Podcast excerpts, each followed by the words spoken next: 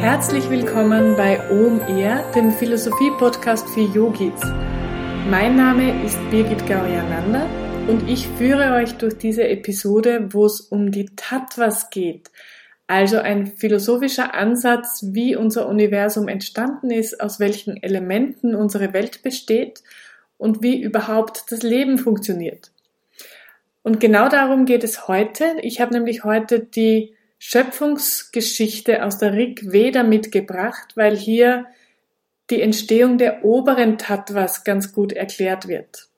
Es wird hier also erzählt, wie aus dem einen Tat Ekam der Raum kreiert wird, die Zeit kreiert wird und letztlich das Selbst wahrnehmen aus der Einheit in die Vielfalt geht vom Universum in ein Multiversum geht und wie wir uns in dieser Vielfalt mit all unserer kreativen Kraft entfalten können. Im Text unten findest du einerseits ein Übersichtsblatt zu den Tattvas verlinkt und andererseits auch einen Link zu diesem Schöpfungsmythos, wo du den Text auf Sanskrit und auf Deutsch nachlesen kannst, und du kannst dir die Rezitation dieser sieben Verse auch anhören. Viel Freude bei dieser Podcast-Folge.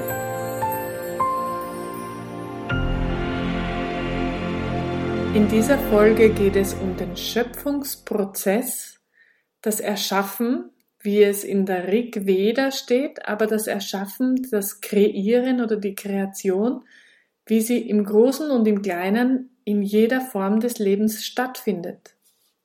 Kreativität ist ein Prozess des sich Entfaltens und es kann sich nur etwas entfalten, was in uns schon irgendwie angelegt ist. Der Same ist schon in uns drin, nämlich als Potenzial, als Wunsch, als Neigung, als Talent. Und oft ist es ursprünglich nicht so klar formulierbar, was eigentlich aus uns heraus in die Welt getragen werden möchte oder umgesetzt werden möchte. Und vielleicht versteht man es ein bisschen besser, wenn man die Schöpfungsgeschichte, so wie sie in der Rig Veda wunderschön beschrieben ist, einmal durchgedacht hat. Hast du dir schon einmal überlegt, woher überhaupt etwas entstehen kann? Woher kommt ein Ton? Woher kommt ein Gedanke? Wie lang bleibt dieser Ton oder dieser Gedanke und wo geht er hin, wenn er wieder verschwindet? Wir wissen, Energie kann nicht vernichtet werden. Das hat schon Galileo Galilei damals vermutet und erst Mitte des 18. Jahrhunderts, so lange hat es gedauert, dass dieses Gesetz mathematisch formuliert werden konnte. Es kann nicht von nichts etwas entstehen oder ins Nichts zurückgehen.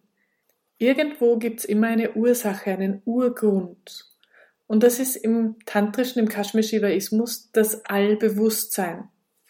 Bevor ich in dieser Podcast-Episode jetzt mehr über die obersten Tattvas der non-dualen Welt sprechen werde, habe ich heute die sieben Verse aus dem Schöpfungsmythos der Rigveda 10.129. Ich glaube, das ist auch so der bekannteste Vers aus der Rigveda oder einer der bekanntesten mitgebracht. Diese Schöpfungsgeschichte ist zwar nicht die einzige, aber ich finde, sie ist die schönste aus den yogischen Mythen. Die Übersetzung, die ich hier habe, ist von Douglas Brooks und ich werde sie mal vorlesen, bevor wir sie genauer besprechen. Die Nichtexistenz hat nicht existiert, noch war die Existenz zu dieser Zeit. Es gab weder den Luftraum noch den Himmel dahinter. Was bewegte sich vor und zurück und wo? Und unter welcher Obhut? Hat Wasser existiert? Unergründlich tief? Weder der Tod noch die Unsterblichkeit war damals. Es gab kein Anzeichen von Tag und Nacht. Das eine atmete atemlos durch seinen eigenen Willen. Am Beginn war Finsternis, die hinter Finsternis verborgen war. Dies alles war ein undefinierter Ozean, das Existierende, das in Leere verhüllt, ins Leben geht. Dieses eine ward durch die Kraft der Hitze geboren. Dann entstand durch den Gedanken ein Verlangen, der als erster Same existierte. Im Herzen suchend nach inspirierenden Gedanken fanden die Weisen dort Verbindung zwischen der Existenz und der Non-Existenz. Die Richtschnur war quer hindurch gespannt. Gab es denn ein darunter? Gab es ein darüber? Es gab Orte des Samens und es gab Weite. Es gab den selbstständigen Willen unten und es gab das Angebot darüber. Wer weiß es schon wirklich? Wer kann das für sich beanspruchen? Von wo war es geboren? Woher diese Schöpfung entstand? Die Götter sind erst durch die Schöpfung in die Welt gekommen. Wer kann es also wissen, von wo die Existenz kam? diese Schöpfung, von wann sie ist, ob sie erschaffen wurde oder nicht. Der Wächter dieser Welt im entferntesten Himmel, der wird es sicher wissen. Es sei denn, er weiß es auch nicht. Das ist also die Hymne der Kreation aus der Rig Veda. Es ist einerseits ein Gedicht, es ist andererseits aber auch ein Rätsel. Es ist die Geschichte, wie aus einem, aus einem Universum ein Multiversum wird. Ein Diversum. Es ist ein Text, der gefüllt ist mit Fragen und Wunder. Es ist sehr spekulativ. Und das Besondere dran ist, der Text ist nicht fertig. Er hat keine Antwort am Schluss. Vielleicht weiß es der Gott im entferntesten Himmel, wie alles entstanden ist. Es sei denn, er weiß es auch nicht. Am Ende des Textes erwartet man eine Antwort, aber es gibt nichts mehr, es ist unfertig, es ist ein Prozess, der noch immer in Gange ist. Und das ist insofern auch etwas Besonderes, weil die vedischen Poeten in ihrer Sanskrit-Sprache sehr viel Wert auf Vollkommenheit gelegt haben. Also die Sprache an sich toleriert keine Unvollkommenheit oder Fehler. Wenn ein Fehler in der Grammatik passiert, dann bist du nicht mehr in der Sanskrit-Sprache. Das heißt, diese Unvollkommenheit ist eine Vollkommenheit. Es ist Absicht, dass es so ist. Es ist die Lösung. Und wenn wir uns den ersten Absatz ansehen, dann sehen wir hier eine Serie von Fragen, und zwar alle Fragen, die negativ formuliert sind. Es gab keine Nicht-Existenz, es gab keine Existenz, es gab keine Zeit, es gibt keinen Luftraum, keinen Himmel, und es gab auch niemand, unter dessen Obhut jetzt etwas erschaffen hätte werden können. Und auch der zweite Absatz beginnt mit einer Negation. Weder der Tod noch die Unsterblichkeit war damals. Also wir haben jetzt alles gelernt, was es alles nicht gegeben hat. Oder anders ausgedrückt, wir definieren unsere Entwicklung durch all die Dinge, die wir nicht sind, die wir nicht wissen. Daraus können wir lernen, nicht mit den Dingen, die wir schon kennen und wissen. Und dann kommt eine profunde erste Information. Das eine atmet atemlos. Das eine, tat ekam, das ist nicht männlich und nicht weiblich, aber es ist ohne Atem. Also wir haben bis jetzt gehört, was nicht existiert. Jetzt hören wir das erste Mal, was existiert, nämlich tat ekam, das eine. Für das Yoga eine ganz wichtige Aussage, denn es ist die Info über den Monoismus, die Einheit, also nicht den Monotheismus, eine Gottheit, sondern Einheit, das ist etwas anderes. Es ist die Beschreibung des Non-Dualismus, Art weiter. Es ist also die Antwort auf alle Fragen, alle Spekulationen, die im ersten Absatz aufgetaucht sind. Was hat existiert? Das eine. Und dann im dritten Absatz kommt noch etwas dazu, nämlich etwas Materielles, die Materie. Es war verhüllt durch Leere. Ein Ding, das durch Leere in Existenz kommt. Dieses eine, Tat Ekam, hat also eine Substanz bekommen, eine Form, einen Raum.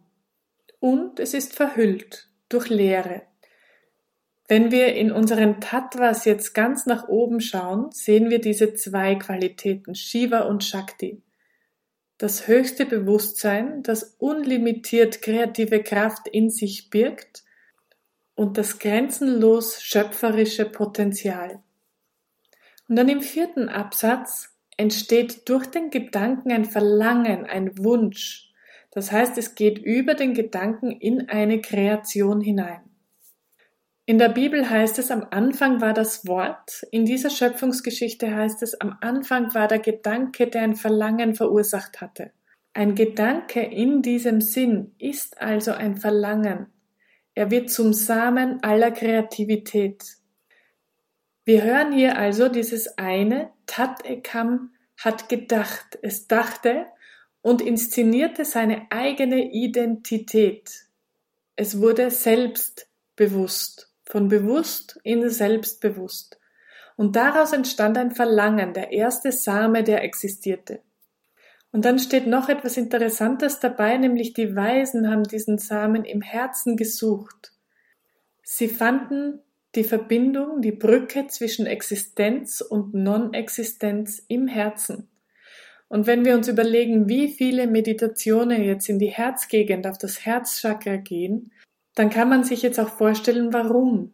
Weil hier im Herzen noch immer das Tor in das Bewusstsein, in das Allbewusstsein, in die Allkreation liegt. Im Herzen liegt der Ursprung der Kreation und der Kreativität. Nach wie vor. An einer anderen Stelle in den Veden steht übrigens, dass dieses Allbewusstsein in der Größe des Daumens vorhanden ist. Aus der Einheit entstand also ein Gedanke und aus dem Gedanken entstand ein Wunsch. Und dann steht weiter, dieses eine ist durch die Kraft der Hitze geboren, durch Tapas. Tapas heißt ohne Hilfe von etwas anderem, aus eigener Kraft. Tapas wird geübt, um nicht angewiesen zu sein auf das Angebot von anderen. Tapas heißt, ich brauche dein Angebot nicht, ich kann das selber. Bis jetzt hatte also der Wunsch noch keine Substanz, aber durch die Hitze, durch das Feuer wird der Wunsch nicht verbrannt, sondern er wird transformiert, er wird gekocht, der kraftvolle Samen wird also durch die Hitze verändert, er wird in die Welt gebracht, er wird geboren. Dann hören wir von einer Schnur, die ihn unten und in oben teilt. Die Schöpfernatur der schwangeren Mutter, die primäre Schöpferkraft, die Zeit und Raum kreiert. Aus der Potenz des Samens wird erst im Mutterleib etwas Größeres daraus. Die Kreation von neuem Leben, die Zeugung eines Kindes, ist nach wie vor der kreativste Akt, den wir als Mensch machen können. Der Gedanke gibt also den Weg frei für den Wunsch, für das Verlangen. Das Verlangen erzeugt Hitze, Liebe zwischen dem einen, der den Samen hält, und dem anderen, der aus dem Samen etwas kreieren kann. Es steht hier, der Wille ist unten und das Angebot, das der Wille gerne haben möchte, ist oben. Jeder Teil, das eine und das andere, hat also seinen Platz und geht in Beziehung, geht in Verbindung miteinander. Und trotzdem, in Vers 6 sagt man dann, nichts Genaues weiß man nicht. Was war zuerst? Die Henne oder das Ei? Nicht einmal die Götter wissen es, denn die kommen erst später, weil die sind ja auch ein Teil der Kreation. Und schließlich endet die Hymne unvollkommen. Wir müssen im Denken bleiben. Der Akt des Denkens schafft Bewusstsein, schafft Verlangen, schafft die Fähigkeit, unsere Kreativität in die Welt zu bringen, zu erschaffen, zu gebären. Bewusstsein kommt ins Sein sozusagen. In dieser Geschichte entsteht also ein Wesen über die Selbstwahrnehmung über den Gedanken über einen Wunsch, wobei der Wunsch und der Gedanke hier untrennbar miteinander verbunden sind. Das eine bedingt das andere. Verlangen ist also nicht getrennt vom Gedanken, sondern es wird zum Gedanken. Es verbindet Himmel und Erde und die Welt dazwischen ist das, wo Kreation passiert. Diese Unvollendetheit heißt für uns auch, wir sind nicht fertig. Mit jedem Verlangen entsteht wieder ein Gedanke und es darf wieder Potenzial kreiert werden, etwas erschaffen werden. Das Ziel hier ist also nicht die Vollkommenheit, sondern das Ziel ist, dich in der Unvollkommenheit in allen Aspekten, die du in deinem kreativen Potenzial hast, zu erfahren. Es ist wie beim Kartenspiel. Du kannst zwar gewinnen, bist dann wieder vollkommen, aber eigentlich bist du nur ausgeschieden, während die anderen noch weiterspielen. Dieses Gedicht startet mit vielen Fragen, Fragen, die die Antworten, die gesamte Potenz in diesem ersten Samen tragen. Dieser erste Gedanke, der erste Wunsch, der entstanden ist, hat alle Antworten schon in sich, alle Möglichkeiten. Das eine hat am Anfang noch keine Wahrnehmung von sich selbst. Erst der erste Gedanke, der verursacht ein Verlangen, einen Wunsch. Und erst dieses Verlangen inspiriert dazu, sich selbst wahrzunehmen, durch Hitze, durch Verbindung. Es verbindet das Bekannte und das Unbekannte. Die Nicht-Existenz kommt durch Verlangen, durch Beziehung in die Existenz. Was wir hier lesen, ist die Destillation des Lebens selbst. Nicht durch Rückzug bringen wir unsere Kreativität, unser Potenzial auf die Straße, sondern durch Beziehung, durch Reibung, durch Hitze. Der Wächter oder der Aufseher im fernsten Himmel, der weiß es vielleicht oder vielleicht weiß er es auch nicht.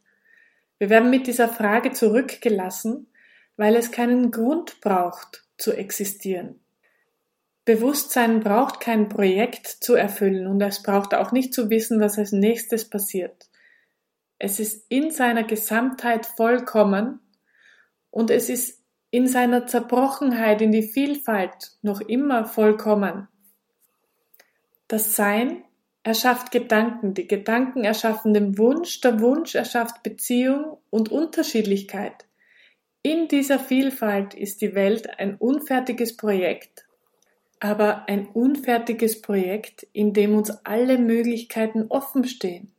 Diese kreative schöpferische Kraft wird durch fünf Attribute definiert, die ich aber in einer anderen Folge genauer erklären möchte. Nur so zum Einblick, worum geht's.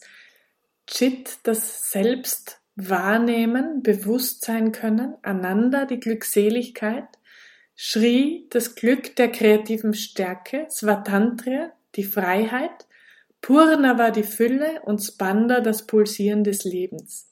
Aber davon gibt's in der kommenden Folge dann mehr. Ich hoffe, ich konnte euch mit der wunderschönen Hymne aus der Rig Veda ein wenig inspirieren, die Schaffenskraft wieder in ihrer Wertigkeit ein wenig höher zu heben, der Kreativität, die in uns allen steckt, vielleicht ein wenig mehr Raum geben im Leben. Denn dieses innere Potenzial entfalten zu können, ist schließlich das, was wir in diesem Körper als Selbstverwirklichung wahrnehmen können das, was uns einander Glückseligkeit, und zwar grundlose Glückseligkeit, ohne Einfluss von außen bringen kann. Im Text unten findest du übrigens einen Link, wo du diese Hymne im Originaltext rezitiert anhören kannst, beziehungsweise sowohl den Sanskrit-Text als auch die deutsche Übersetzung zum Mitlesen findest. Wenn dir diese Folge gefallen hat, lass mir ein Like da oder noch besser abonniere gleich den Kanal und ich freue mich aufs nächste Mal. Ciao!